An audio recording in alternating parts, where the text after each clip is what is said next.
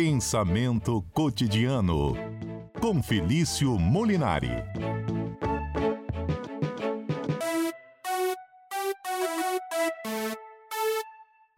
Felício, bem-vindo. Boa tarde. Boa tarde. Boa tarde, Johnny. Boa tarde, José Schaefer, que está aí contigo. Boa tarde, Adalberto. Hoje o programa vai falar o quê em clima de Copa do Mundo? De competitividade. competitividade. Você é, sabe que aqui rolou uma competição para escolher o tema de hoje, hein? Não é, mas quem foi mais competitivo? É, o Adalberto foi mais competitivo que eu e apareceu e falou: não, a gente ganhou, não tem outro não. Ele já aceitou. O Adalberto tema. é extremamente competitivo, é, é impressionante. Extremamente. Eu, né, extremamente competitivo, já coloquei, falei: não, vamos tratar desse tema. E entrei numa uma guerra de, aqui com o Johnny e falei: Johnny, então, vamos esse tema? Vamos então. Então a gente entrou numa pequena competição sobre a escolha do e tema foi. e cá estamos. Ô Felício, vamos lá. Na Copa vamos do lá. Mundo a gente quer ser competitivo, ganhar a Copa derrubar todos os times e levar a taça para casa. Em alguns momentos essa competitividade a gente acha que está errada, que traz aquele sentimento ruim, você começa a ficar com raiva do outro que está ali competindo com você para para ganhar um espaço de repente dentro de uma empresa, de uma sala de aula. É pecado ser competitivo? Bom, pecado não é, né? Pecado não é e tem um fator muito interessante uh, e vários historiadores, inclusive da filosofia, dizem né, e apontam que um dos fatores da filosofia ter nascido na Grécia Antiga diz respeito exatamente à competitividade. Todo mundo sabe, se não sabe, vai entender agora, que o povo grego, sobretudo o povo grego antigo, era extremamente competitivo. Tanto que eles criaram as Olimpíadas, né? E vocês já devem lembrar daquela velha, daquela velha frase histórica, né? Aquela sentença histórica que dizia que os gregos paravam as guerras para competir. E, de fato, os gregos não só gostavam de guerrear para competir, como a competição era inclusive maior que a guerra. Se tem uma Olimpíada, as guerras paravam, primeiro aqui vamos competir aqui, jogar, depois a gente continua a guerra. E é nesse espírito de competição que a filosofia nasce também. Por quê? Porque fica sempre um querendo ter um argumento melhor que o outro. E aí, se você quer ter um argumento melhor que o outro, você melhora o seu argumento, melhora seu argumento, melhora o seu argumento, cada vez mais racional, cada vez mais racional. Uh, e aí a filosofia nasce. Nasce nesse sentido. Ou seja, se a gente pensa a competitividade como algo que nos joga para frente, que nos torna melhores, que faz com que a gente seja melhor, não há problema nenhum. O problema é quando a gente erra a mão. O problema é quando a gente erra a mão e deixa de ver a competição como algo necessário, como algo saudável, e passa a ver a competição como uma rivalidade exacerbada. Aí não, não é legal, aí isso tende a complicar muito o cenário, porque você destoa do, do, daquilo que é saudável na competitividade, que é te fazer melhor. E você passa não a querer ser melhor, você passa a querer que o outro seja pior que você. Talvez daqui seja um pequeno indicativo do que seria uma boa, uma boa competitividade. Competitividade boa é aquela que faz com que você busque ser melhor. A competitividade ruim, ligada à rivalidade, uma rivalidade que não é saudável, é aquela que você não se preocupa tanto em você ser melhor, mas em com que você seja melhor que os outros. Ou seja, com que os outros sejam piores. Então, se o olho está muito voltado para o outro, aí você está indo para um lugar nada saudável. Pessoas muito competitivas às vezes sofrem muito, porque ou não conseguem ganhar, né? Aí ganhar numa competição mesmo, ou às vezes o espaço que ela está querendo, a nota 10 maior que a do outro, chega até a beirar ali um pouquinho a inveja. Vem a autocobrança depois, como eu não consegui fazer uhum. isso e o fulano conseguiu. Essa seria aquela parte ruim que você está falando ali, da, competitiv da competitividade. É, e sobre competitividade eu vou falar tranquilamente porque, porque eu tenho conhecimento de causa. Hum. eu sou extremamente competitivo, infelizmente. Hoje eu estou melhor. Mas eu, aí eu posso dizer exatamente qual é o grande problema da competitividade. E eu tenho certeza que nosso ouvinte, que também é competitivo, vai se sentir familiarizado com o que eu vou falar agora. O problema de uma pessoa extremamente competitiva, extremamente competitiva como o Adalberto, por exemplo, é que é que a pessoa ela é tão competitiva que ela, quando ela tem uma vitória, ela sequer fica feliz. E sabe por que ela não fica feliz, Johnny? Porque Por o sentimento que vem é de alívio. Ela tem tanto, ela é tão competitiva que o medo do fracasso se acaba se, se, tornando maior do que a vontade de vencer, porque ela é extremamente competitiva. E aí, quando ela ganha algo, quando ela consegue algo, quando ela conquista algo, o sentimento não é de felicidade, é de alívio. Ufa, ainda bem que eu sou o melhor. Ufa, ainda bem que eu tirei 10. Ou seja, ela não comemora o 10, mas ela fica muito mais triste quando tira 9. Ou seja, o peso do 9 é maior do que a felicidade do 10. Essa é a condição que as pessoas que são extremamente competitivas têm, estão e sofrem. Porque isso tem consequências graves, porque você não goza da vida nunca. Nunca. O máximo que você tem são momentos de alívio. Porque a competitividade é uma tensão, né? Você está tenso ali competindo. E aí, quando você não está, você está aliviado. Agora, a felicidade é algo maior do que o alívio. Né? Felicidade é aquilo uhum. que você tá, precisa estar já aliviado para se sentir feliz. Uma é, pessoa extremamente competitiva, ela nunca está aliviada nesse ponto. Ela está sempre buscando, né? Pelo que você sempre falou. Buscando. Sempre buscando. Adalberto. E aí ela não consegue ter essa tranquilidade. Diga, Adalberto. Adalberto entra no jogo agora. Agora entrei no jogo, já me colocaram na competição, era. então vamos lá então. Boa tarde, Felício. Boa tarde. Você estava falando aí um pouquinho com a gente sobre essa noção do fracasso, porque isso também move, pode mover né, a, pessoa ali em determinado aspecto nessa discussão. Agora, uhum. o fracasso também ele pode ser subjetivo. Então vamos lá. O que pode ser eu achar que eu estou fracassando, talvez o Johnny aqui pode achar que ele não tem essa mesma noção do fracasso. Isso uhum. também é subjetivo também, a gente entender também que esse sentido da competição pode variar de pessoa para pessoa do que ela entende do que Muito. é a competição, do que é o fracasso?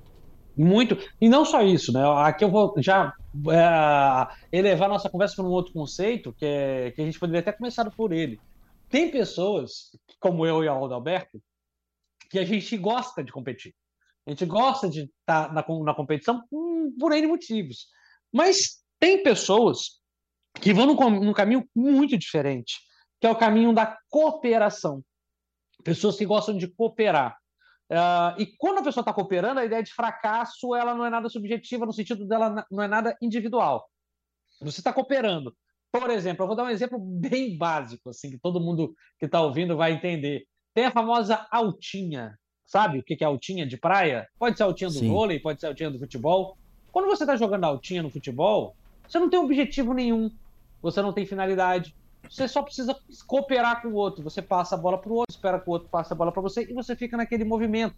Você coopera. Ali não tem ideia de fracasso, porque também não tem ideia de sucesso. Né? Então, isso é um outra, uma outra perspectiva. O sucesso ele vai ser conjunto, né? não ligado à vitória exatamente, mas ao divertimento, muitas vezes, no caso da Altinha. Mas o fracasso, o, o sucesso ele vai ser sempre conjunto. Agora, quando a gente fala de competição, aí já não é mais cooperação o competir parece que ele sempre pressupõe a derrota de alguém. Uhum. Por isso que, assim, é óbvio, a gente não é aqui fingir que o mundo é colorido, paz e amor, e que a competição não existe, porque ela existe em vários níveis, uh, e inclusive é necessário em alguns níveis, mas o problema é, uma vez que a gente precisa da, de que alguém saia derrotado para que a competitividade ela realmente surja, traduzindo o que o Alberto falou, a gente, a gente só tem a noção de sucesso quando a gente tem a noção de fracasso. Não tem como todo mundo ser bem sucedido. Porque se todo mundo for bem sucedido, a ideia de sucesso ela não existe, ela desaparece. Professor não entende nada. Você vai entender agora. É. Você só sabe que alguém é saudável porque você ah, sabe que alguém é doente. Isso. Tem que ter alguém doente para você saber que, que alguém é saudável. Da mesma forma, você só sabe o que é o sucesso se você sabe o que é o fracasso. Então você precisa de alguém perdendo. Olha, Pode ser e... subjetivo? Pode, pode. Às vezes você pode se sentir um vitorioso e outra pessoa se, se, se sentir vitoriosa, enfim, te achar um derrotado, enfim. O, o, problema é quando você passa a ver toda a sua relação afetiva, os amigos, os seus namoros, mulheres, maridos, sempre com uma relação de competição. Aí não vai dar certo, tem hora que também é preciso cooperar. Olha só, e tem, você está falando aí que sempre tem alguém ali que está naquela situação de, de perdedor, né? Ou alguém que vai ganhar. E às vezes esse perdedor é a gente mesmo, né? Porque muitas pessoas competem consigo mesmo ali. Tem um exemplo que eu vou dar aqui, é bem ridículo, de quando a gente é criança e às vezes você vai caminhando aí você vê uma calçada cheia de risquinhos. Aí uhum. você cria uma meta ali, um desafio. Eu vou conseguir chegar o mais rápido possível no final do calçadão sem pisar em nenhum risquinho desse. E você vai ali em velocidade, lutando contra o tempo, e aí você pisa, você perde, você se culpa, se sente mal. Em alguns momentos a gente está competindo com a gente mesmo, né? Criando essas metas impossíveis de serem alcançadas, se matando para conseguir chegar ali, e aí isso vai crescendo, né? Eu dei um exemplo ridículo, mas às vezes você traz isso para o trabalho, para suas relações de amizade. Eu gostei do seu exemplo porque eu lembro perfeitamente que eu fazia isso, só que eu era tão competitivo que eu trapaceava comigo mesmo. Vamos continuar depois do repórter, Felice? Pode ser? Oi? Pode Vamos... chamar o repórter Eu quero ouvir essa história sua. Repórter CBN, daqui a pouquinho a gente Beleza. volta com o pensamento cotidiano. Pensamento cotidiano de volta. O professor Felício Molinari está aqui com a gente também.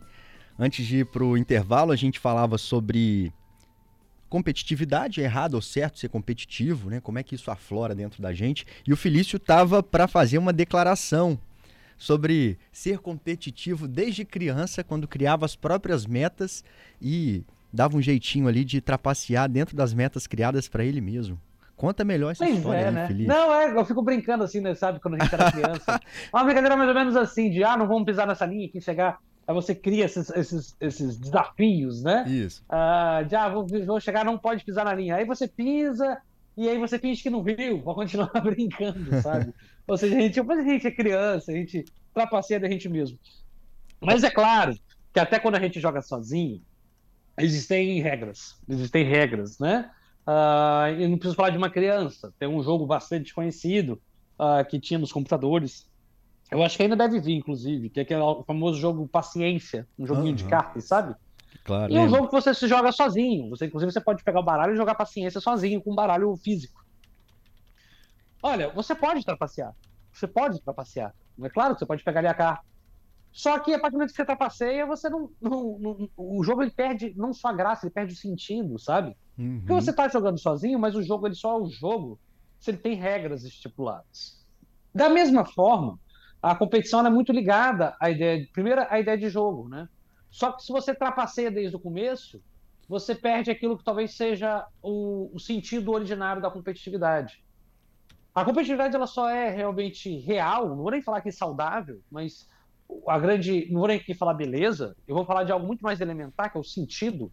O sentido de ser competitivo, uh, ainda que seja ser melhor que os outros, parte do pressuposto de algumas regras estabelecidas. Professor, não estou entendendo o que você está falando.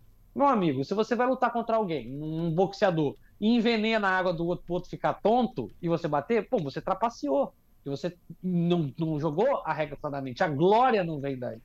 Então as regras e os limites, eles são postos em qualquer tipo de jogo. Um jogo só existe, a definição de jogo pressupõe regra. Pressupõe regra. Porque se você não. Eu, eu desafio o ouvinte a me dar um exemplo de algum jogo que não tenha regra.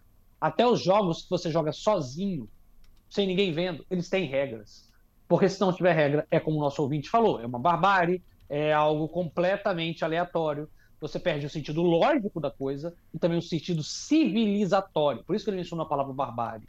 Né? É claro que uma criança ela pode extrapolar, fingir que não viu, mas vou aqui dar, já que a gente está falando de Copa do Mundo, se a pessoa, se toda hora uma pessoa fica burlando a regra do impedimento e o juiz finge que não viu, o jogo ele perde a graça, o jogo ele fica injusto, a glória e a competitividade vão para o espaço. E um jogo sem competitividade ele é um jogo chato. Ele é um jogo chato. O jogo, quando ele pressupõe a competitividade, ele precisa ser competitivo. Ele precisa ser, ter regras bem definidas. E a gente. Uh, e isso. Pode falar. Não, eu tô concordando com você e tô falando que às vezes a gente quer até uma recompensa no final, né? Nem que seja Sim. um copo d'água se perder o jogo. Sim. E, e, e, a gente como espectador mesmo, não tem, não tem nada pior do que você assistir um jogo sem competitividade, quando um time é muito melhor do que o outro. Porque a graça, muitas vezes, do futebol mesmo é a surpresa, o elemento surpreendente, né? Uh, que surge da competitividade. Porque o bom da competitividade é porque o outro lado pode ganhar, né? Agora, se o outro lado nunca pode ganhar, se você tem uma discrepância muito grande, você, você perde a graça, você perde a ideia de competitividade. Agora, se o outro lado não ganhar porque é uma discrepância de qualidade, não tem competitividade. Se há uma discrepância de regras porque alguém está burlando, também não há competitividade, não há jogo, não há glória. Mas vale lembrar, vale lembrar que junto da ideia de jogo, talvez essa seja a parte mais importante, existe a ideia de competência. Competitividade e competência são muito próximas mas é muito mais saudável você lidar com a, lidar com a competência. Por quê? Porque a competência ela é um julgamento que ela não precisa de outro. Ah, eu sou competente, eu sei dirigir um carro. Eu não sei se eu estou falando se eu sei dirigir melhor do que o Johnny ou pior do que o Adalberto. Eu não sei. Mas se alguém me perguntar, você sabe dirigir um carro? Eu vou falar, sim, eu sou competente para isso. Uhum. Você é competente em, enfim, em escrever seu nome no quadro? Sim, eu sou competente, eu tenho essa competência. O bom da competência é que ela não pressupõe que o outro seja pior do que você.